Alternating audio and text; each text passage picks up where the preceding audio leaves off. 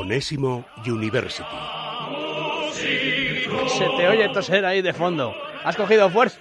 Está regular. Está, re- está regular. No Está, está, el hombre tocado. no está bien, no está No, bien. hombre, No está bien. hay que calentar. Tengo tres, cuatro, cinco preguntas, no me aguanta, ¿eh? Plácido Domingo, dale. Está la cosa muy apretada. Escucha, puertas, no, no nos aguanta, ¿eh? No, yo creo que no. Eh, Tú vete, empezó- tú, tú vete improvisando una sección por si acaso. Escucha, Venga, con mi voz empezó chiquetete. Con su escoba con 25 cortes. Oye, escucha, Dale. que se, que se nos muere en antena, te lo digo en serio. Siga. Bueno, por lo menos, si se nos muere en antena, damos nosotros la noticia. La exclusiva, ¿no? Claro, sí, sí, es verdad. Riguroso directo. No, hombre, no. Eh. Larga vida, Mione. Por Dios, Solo bendito. faltaría. Solo faltaría. Bueno, Marcos Domínguez de- desde Cáceres. Mira, hemos estado hablando de Pogba, eh, no tanto de André Gómez, eh, pero te pregunta por los dos, Pogba o André Gómez, que hablábamos ayer, ¿te, acuerdas? O antes de ayer hablábamos sobre Pogba, que tú decías que es un magnífico jugador, que no le hacía falta al Real Madrid, y te pregunta, Marcos te dice, vamos, esos son los nombres de los que se viene hablando para reforzar al Real Madrid, pero ¿en qué se parecen? Pogba y André Gómez. ¿Y en qué difieren? Bueno, un abrazo para Marcos. Son dos jugadores muy diferentes para mí. Centrocampistas, Andrés Gómez te da más pausa, eh, eh, te da calidad, te da talento, te da último pase. Eh, Pogba es un ida y vuelta, Mm, un todoterreno, cubre campo.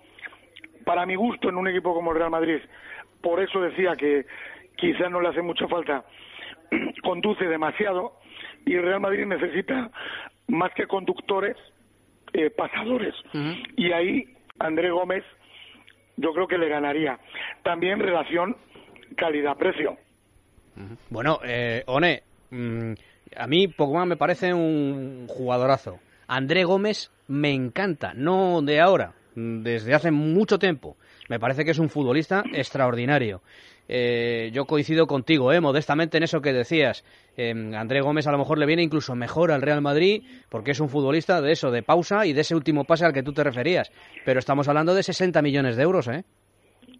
Claro, muy caro también, pero es que Pogba casi hablas el doble. Y sobre todo yo, yo, Juanma, me refiero a fútbol. El Real Madrid tiene por delante de la pelota a Cristiano, a Bale y a Benzema. Entonces, si, si los centrocampistas conducen mucho, estos pierden la sorpresa. Estos jugadores necesitan gente eh, que sea más pasadora, que haga correr el balón antes que llevarlo. Por eso, yo si tuviera que elegir para el estilo del Madrid, me quedaba con el portugués, que además, aunque es caro, es mucho más barato. Yo no sé, ¿eh? Mucho Esta más. es, la- es una aplicación un poco más futbolística, ¿no? El Real Madrid ya tiene muchos llevadores. Cristiano, Bale, el propio Marcelo. Necesita gente que surta de balones a estos, a ¿Sabes, futbolistas. sabes lo que pasa, One? Y me vas a entender enseguida en cuanto te lo diga.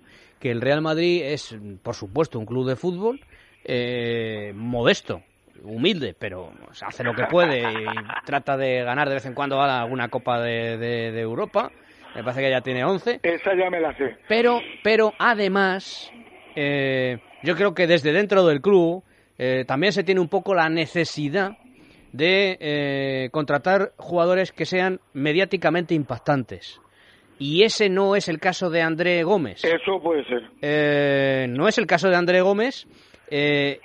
y hay gente que probablemente no conozca a, a Gómez, eh, pero diga, oye, ¿y este quién es para pagar por él 60 millones de euros cuando futbolísticamente, tú lo has explicado muy bien, tiene es, razonable, ¿no? Porque eh, en su día Modric cuesta 40 y algo, 42 me parece que eran, millones de euros, y se repitió exactamente la misma operación. Es decir, ¿quién es Luka Modric para pagar 42 millones de euros? Bueno, a, a ver si encuentras ahora alguien que cuestione a Modric como jugador de fútbol, ¿no? Es una, es una cuestión también de mercado, Juanma.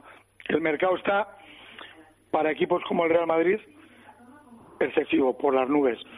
Bueno, para otros también, porque eh, acuérdate lo que piden ahora o lo que ofrecen por Higuaín, por ejemplo. Bueno, es una cuestión de mercado exagerado, pero es lo que hay. Así todo, Pogba, ciento y pico millones, yo sinceramente no lo veo, porque además Pogba viene a tapar algo que en el Madrid funciona. Tenlo en cuenta. O sea, o Kroos, o Casemiro, o Modric, no pueden jugar porque viene a, esas posiciones. Muchas cosas en la balanza, sigo pensando que este Real Madrid puede subsistir perfectamente sin, sin el francés, no quita que sea un gran futbolista. No, lo es, lo es, lo es, lo es, Mira, Leticia Gómez desde Madrid precisamente te pregunta por Gonzalo Higuaín. Dice, vale Higuaín 95 millones de euros, nos estamos volviendo locos. Bueno, ya has, has respondido en parte, ¿no? Sí, un besazo a Leticia y para mí sí, para mí no por el Pipita, que al final donde va a hacer goles, pero desde luego me parece precios desorbitados, exagerados y un poquito nos estamos volviendo locos. Y esta que te hace Julio Martínez desde Madrid también estaría conectada con las dos anteriores, porque te dice, veo una tendencia peligrosa, de esto hemos estado hablando también, pero me interesaría conocer tu opinión. Eh, de forma que la pregunta de Julio viene, viene bien. Eh, veo una tendencia peligrosa para el fútbol español. La Premier tiene más dinero y hasta Real Madrid y Barcelona eh, están en complicación para competir, no pueden competir. ¿Crees que esto puede ser determinante para los próximos años? Pues tiene, tiene parte razón, Julio. Sí es cierto que nosotros, mientras el Madrid y el Barça, Cristiano Messi, estén en nuestra liga, lo tienen complicado, ¿eh? Porque por mucho que se gasten, jugadores de este nivel y de esa talla, no los, es que no los hay. Entonces no los pueden comprar. La Premier que hace mejor que, que, que, eh, que nuestra liga, el reparto. El reparto equitativo y cualquier equipo normalito, con todos los respetos de la, de la Premier, está en condiciones de competir con los primeros espadas españoles. Pero sigo pensando que nuestro fútbol es superior. La Premier todavía tiene eh, muchas carencias tácticas y están siendo listos porque lo suplen o lo quieren suplir llevando buenos entrenadores. Fíjate, a mí eso, comparado con, con nuestra liga, me preocupa más. Que esté Mourinho, que vaya Guardiola, que vaya Ancelotti. Quizá eso a la larga nos puede hacer incluso más daño. Bueno, Ancelotti va a la Bundesliga, no a la Premier. Ah, perdón. Sí, sí, bueno, pero que tiene razón que... Va, Conte... Sí, sí, con, Conte, Conte, sí, pero eh, es verdad que están captando... Eh, primeros espadas. Primeros espadas para los banquillos, eso, es cierto. De repente coinciden eh, Mourinho y, Guardiola, no, no en la misma liga, sino... Y en la misma ciudad. En la misma ciudad, y eso sí es... Claro, es sorprendente, es sorprendente. Y eso sí es cierto que ahí, en cuanto a expectativas a la liga nuestra nos puede hacer daño. Mm. Marta Aparicio desde Sevilla te dice, ¿es difícil fichar a un delantero sabiendo que va a tener por delante a la BBC o a la MSN?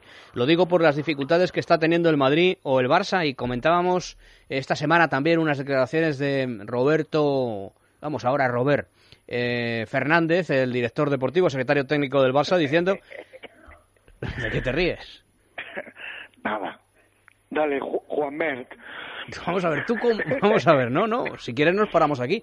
Tú, cuando eh, Roberto jugaba al fútbol, ¿tú cuántas veces viste que le llamaran Robert? No, no, fue compañero mío en el Barça. Bueno, ¿y, y, le llamabais Robert? No, yo Roberto. Roberto, ¿y quién, ¿y quién le llamaba Robert? Y no me la pasaba le tenía que haber llamado Robert. claro, es que de repente ficha por el Barça y se llama Robert. En fin, se le, se le ha caído la O. Bueno, y, claro, y Roberto Fernández decía efectivamente que habían tenido problemas eh, a la hora de, eh, fichar algún delantero, porque es que tienes por delante a Messi, a Suárez y a Neymar. Yo lo entiendo. Pues sí. Hombre, es complicado porque sabes que tienen menos opciones de jugar. El Madrid ya le tiene. También yo creo que tenemos que empezar a quitarnos, o yo por lo menos, hay jugadores intocables.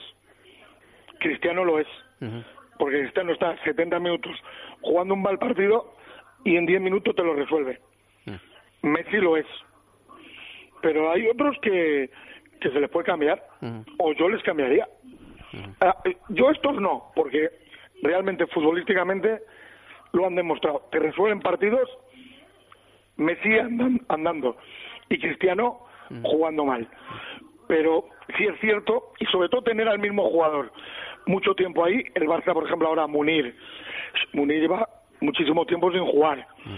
Yo creo que la elección de Sandro de irse a jugar es más acertada. Pero yo si hago un cuarto delantero estilo Morata, le doy minutos. Le viene al Madrid muy bien. Oye, ¿tienes la televisión puesta, o no? Pues sí, Espérate, espérate, no, a ver si puedo adivinar por... No la bajes, espera. no lo adivinas. ¿Pero estás, qué, estás viendo una serie o algo o qué? No, no, no, la he puesto por poner. A ver. Calla. A ver si aciertas, Calla, calla. no digas nada. Caramba, ahora se, ahora se callan. Bueno, da igual, venga, eh, seguimos. Que la bajes un poco. pasó el tiempo. Bájala un poquito. Eh, no, ya la he bajado. Venga, eh, ya la última. Antonio Portillo desde Valencia dice, ¿qué te parece lo que está haciendo Caranca en el Middlesbrough? Nos ha fichado a Barragán y a Negredo, dos jugadores que no nos eran útiles para nosotros y que parece que para ellos van a ser clave. Desde, desde Valencia te está preguntando esto Antonio, ¿eh? Pues mira, eh, un abrazo para Antonio. Y te digo que me- esta pregunta me gusta, porque al final eh, eh, con Caranca hubo mucha gente que fue muy injusta, que se metió mucho con Aitor, y Aitor fue listo, Aitor tuvo un maestro espectacular, porque te guste más, te guste menos, lo que propone o, o ciertas acciones, Mourinho es un pedazo de entrenador, tuvo un gran maestro, tuvo una academia pagada, y lo que ha hecho en Inglaterra ahora como primer entrenador, eh, pues es mucho de ese trabajo y de lo que tuvo que aguantar para mí mm, eh, desmesuradas las críticas y muchas veces maleducadas. Y me alegro mucho por Aitor y que se lleve jugadores españoles es normal porque al final, eh, sobre todo a nivel defensivo, eh, los clubes ingleses están muy por debajo de los de los españoles. Por ahí Barragán y Negredo no deja de ser un goleador. Venido a menos, sí, pero tiene gol. No le fue bien en la Premier, pero yo creo que Aitor acierta en un equipo Nobel en la categoría llevarse jugadores de, de- de este nivel que ya han, han estado aquí en España eh, al nivel más alto. Bueno, Estás ahí ya, estás ahí apurando, ¿eh? Sí, minuto 90.